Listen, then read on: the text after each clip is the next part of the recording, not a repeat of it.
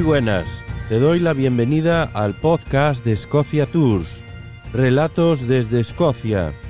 Mi nombre es Simón, guía oficial por la Asociación de Guías Escoceses y fundador de Escocia Tours, que ofrece los viajes más auténticos por el país. Viajes a la carta, islas, highlands, en definitiva, experiencias inolvidables.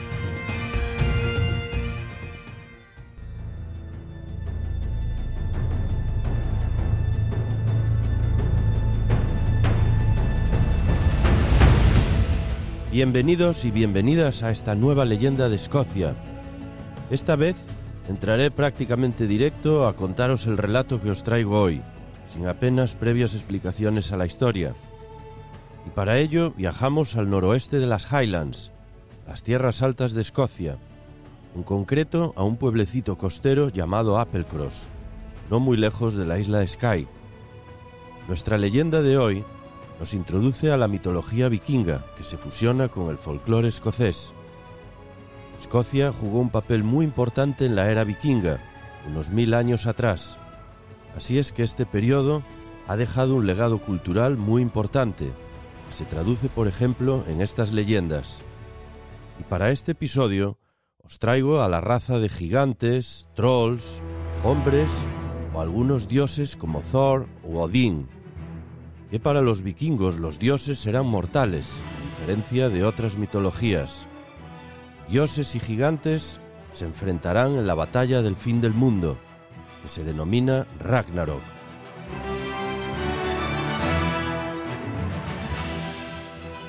La estrecha carretera rural que se localiza en el área de Loch Carron, en el noroeste de las Highlands o Tierras Altas, pasa a través de unas montañas justo antes de llegar a Bealag, una carretera que se traza sobre una antigua ruta de vaqueros, por donde los pastores dirigían su ganado para sus desplazamientos.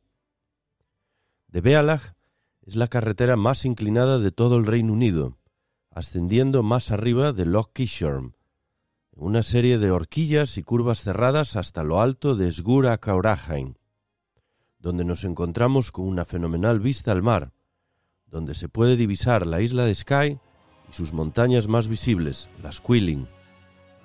Abajo de esta vista se puede apreciar el pueblecito de Applecross, donde San Maelruba, un monje irlandés, fundó un monasterio en el siglo VII.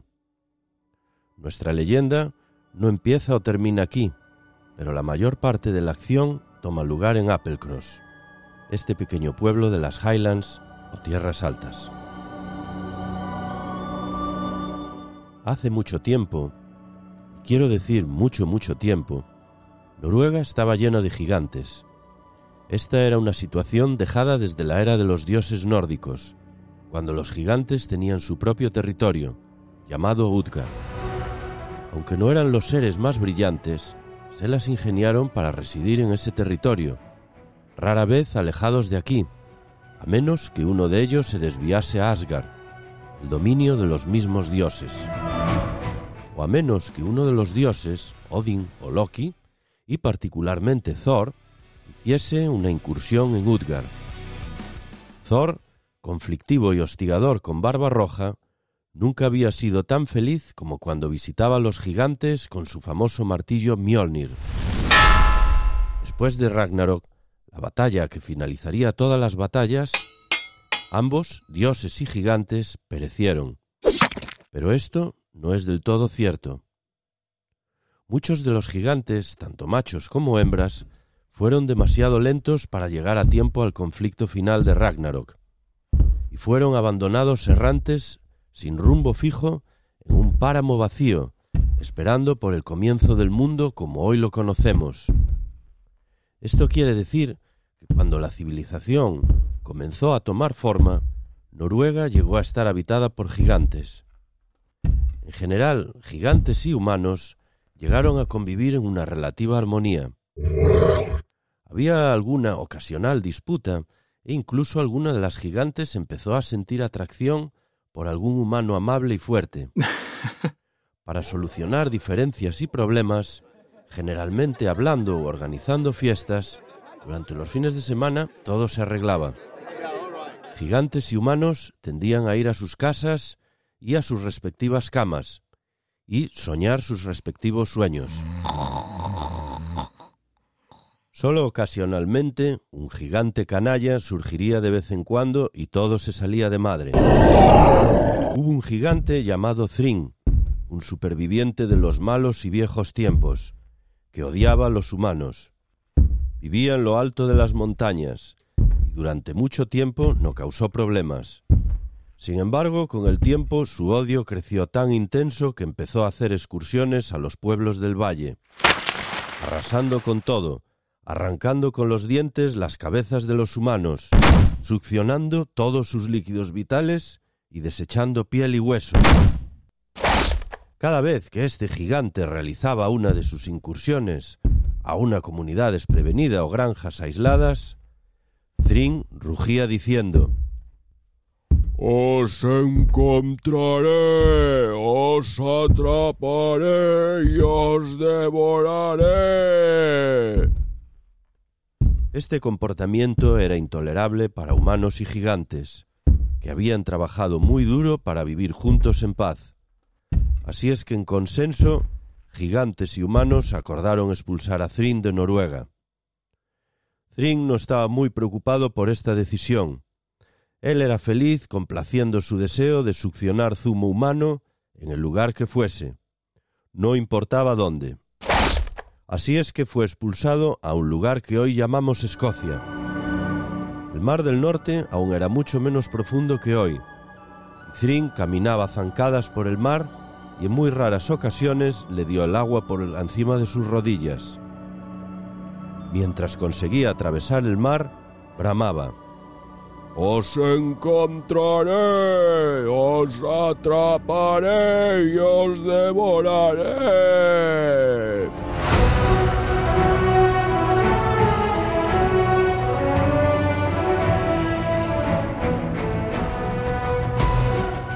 Después de dos días dando zancadas por el mar, al fin alcanzó las islas Shetland, al norte de Escocia, en aquel entonces menos pobladas que hoy aún, y la mayor parte de sus habitantes eran otras criaturas llamadas trolls, o trolls, y refugiados de aquella famosa guerra, Ragnarok, que pensaban que el universo los había olvidado hasta el día que Thrin llegó asaltando las islas desde el horizonte.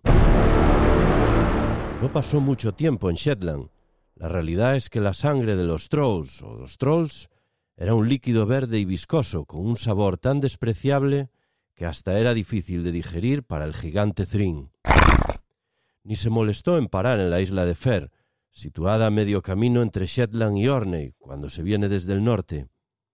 Aquí había demasiados trolls, pero había suficientes humanos para realizar una parada en Orney por un buen rato las islas situadas al extremo norte de Escocia.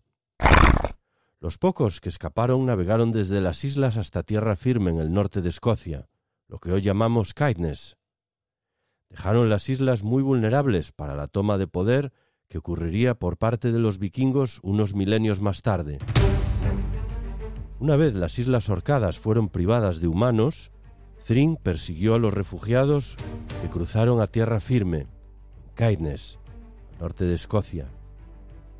Desde las arremolinadas aguas que hoy hay entre Orne y el norte de Escocia, Thrin chapoteaba y rugía desde la distancia a las montañas de Sutherland. Os encontraré, os atraparé y os devoraré.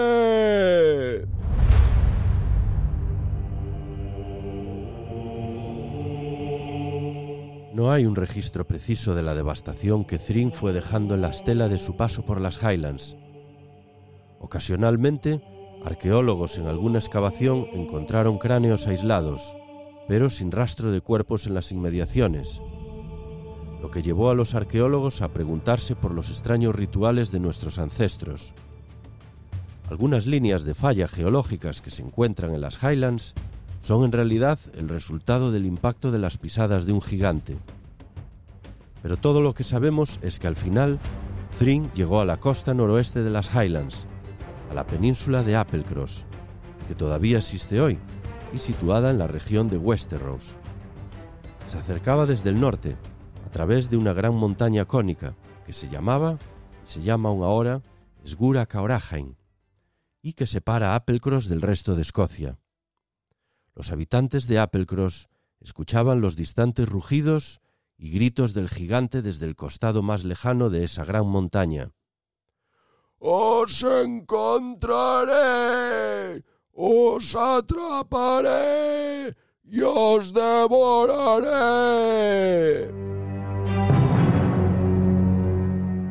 Los habitantes de Applecross estaban ya preparados para su llegada. Durante semanas llevaban escuchando relatos de los refugiados de otras partes de las Highlands, acerca de un chupador de sangre de un tamaño colosal. La presencia de estos refugiados había empezado a causar problemas de hacinamiento y déficit de alimentos, y algunos habitantes comenzaron a plantearse en hacer unas balsas improvisadas y enviarlos a la isla de Skye. Pero la comunidad organizó una reunión extraordinaria y acordaron un plan. Se cavó un foso ancho y profundo donde está situado el camping de Applecross hoy en día. Varias docenas de pinos se fueron rellenando en el fondo del foso, luego moldeados en enormes estacas. La próxima parte del plan consistía en enviar a media docena de los niños más descarados de Applecross a la gran montaña cónica de Sgura Caorahain.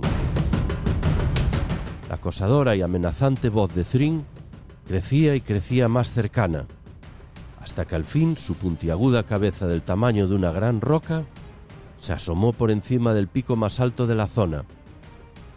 El gigante oteaba y exploraba a la caza y captura de alguna señal de humanos. Tan pronto aquel grupo de niños lo vieron, comenzaron a mofarse y reírse de aquel gigante. Los niños, perseguidos por el furioso y patoso gigante, llevaron al gigante por donde querían, alejándolo del pueblo. Sortearon arroyos, cruzaron campo a través por los brezales. Conocían cada rincón de aquella tierra.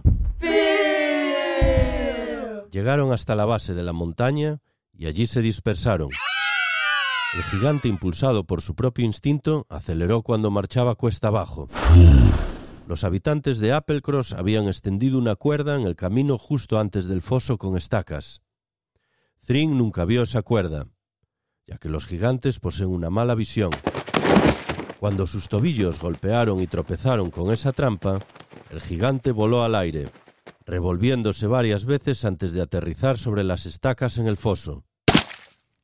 Con el gigante empalado, los habitantes del pueblo de Applecross se aglomeraron en torno a él, dispuestos a comenzar la carnicería. Se armaron con todo tipo de objetos punzantes y afilados. Cuchillos, machetas, dagas, todo valía. Y comenzaron a desmembrar al cuerpo de Trin. Una vez que lo despedazaron por completo en las partes más pequeñas posibles, se retiraron a celebrar su victoria a la posada de Applecross. Las primeras horas de la mañana estaban siendo muy duras y se rezagaron en la cama más de la cuenta. En algún momento de la noche, nadie podía recordar exactamente cuándo, los habitantes de Applecross se despertaron por una distante y muda voz. Os encontraré, os atraparé, os devoraré. En la mañana siguiente, después del amanecer, la gente salió de sus casas y bajaron al foso. No había duda que las pequeñas piezas de carne de Thring estaban todavía vivas. Se sacudían y meneaban alrededor, murmurando rabiosamente entre ellas. Os encontraré, os atraparé, os devoraré. La gente reunió leña y algas secas lo máximo que pudo. Lanzaron todo al foso y prendieron fuego a aquella pira con restos de carne. Avivaban el fuego con trozos de carbón. Lo vigilaron todo el día hasta que el fuego se fue apagando. Y por la noche, después de horas de fuego, lo que allí quedaba en el fondo del foso era una capa de una ceniza muy fina. Los habitantes de Applecross se miraban los unos a los otros con alivio y empezaron a hablar de nuevo otra vez después de muchas horas. Acordaron que habían hecho muy bien en haber eliminado a aquel gigante del mundo y sintieron que entonces era el momento de celebrar una buena fiesta, otra vez, con baile y más bebidas. Pero tan pronto se alejaron del foso, una ligera brisa que venía del mar levantó las pequeñas partículas de ceniza en el aire. Cada partícula de ceniza comenzó a hablar y miles de pequeñas voces coreaban. Os encontraremos, os atraparemos y os devoraremos. Esa nube de ceniza flotaba dejándose llevar hacia el pueblo. La gente empezó a correr perseguidos por una horda voraz, que literalmente tenía la intención de comer a cualquiera que se cruzase en su camino. He aquí los primeros de los primeros mosquitos de las Highlands, los michis, los terribles michis. Aunque empezaron su vida en Applecross, rápidamente se extendieron arriba y abajo por toda la costa oeste de Escocia, a muchas de las islas del oeste e incluso iniciaron colonias en otras partes específicas de Escocia. Desde aquí hasta el día de hoy.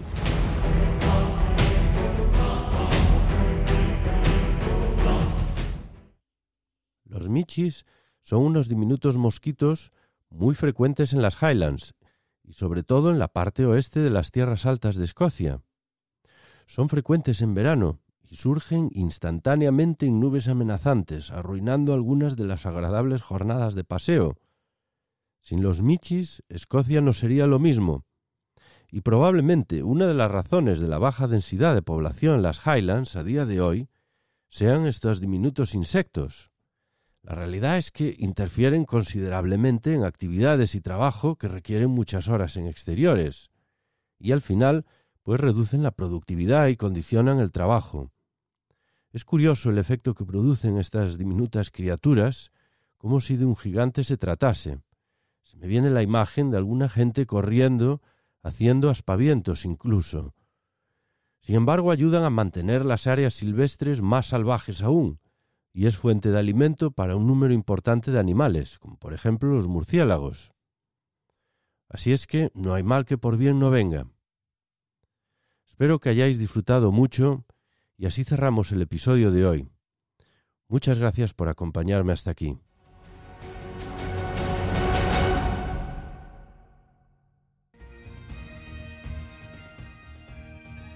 Y hasta aquí llega el episodio de hoy en Relatos desde Escocia. Recuerda que puedes seguirnos navegando en escociatours.com, donde también podrás encontrar los viajes más auténticos por el país.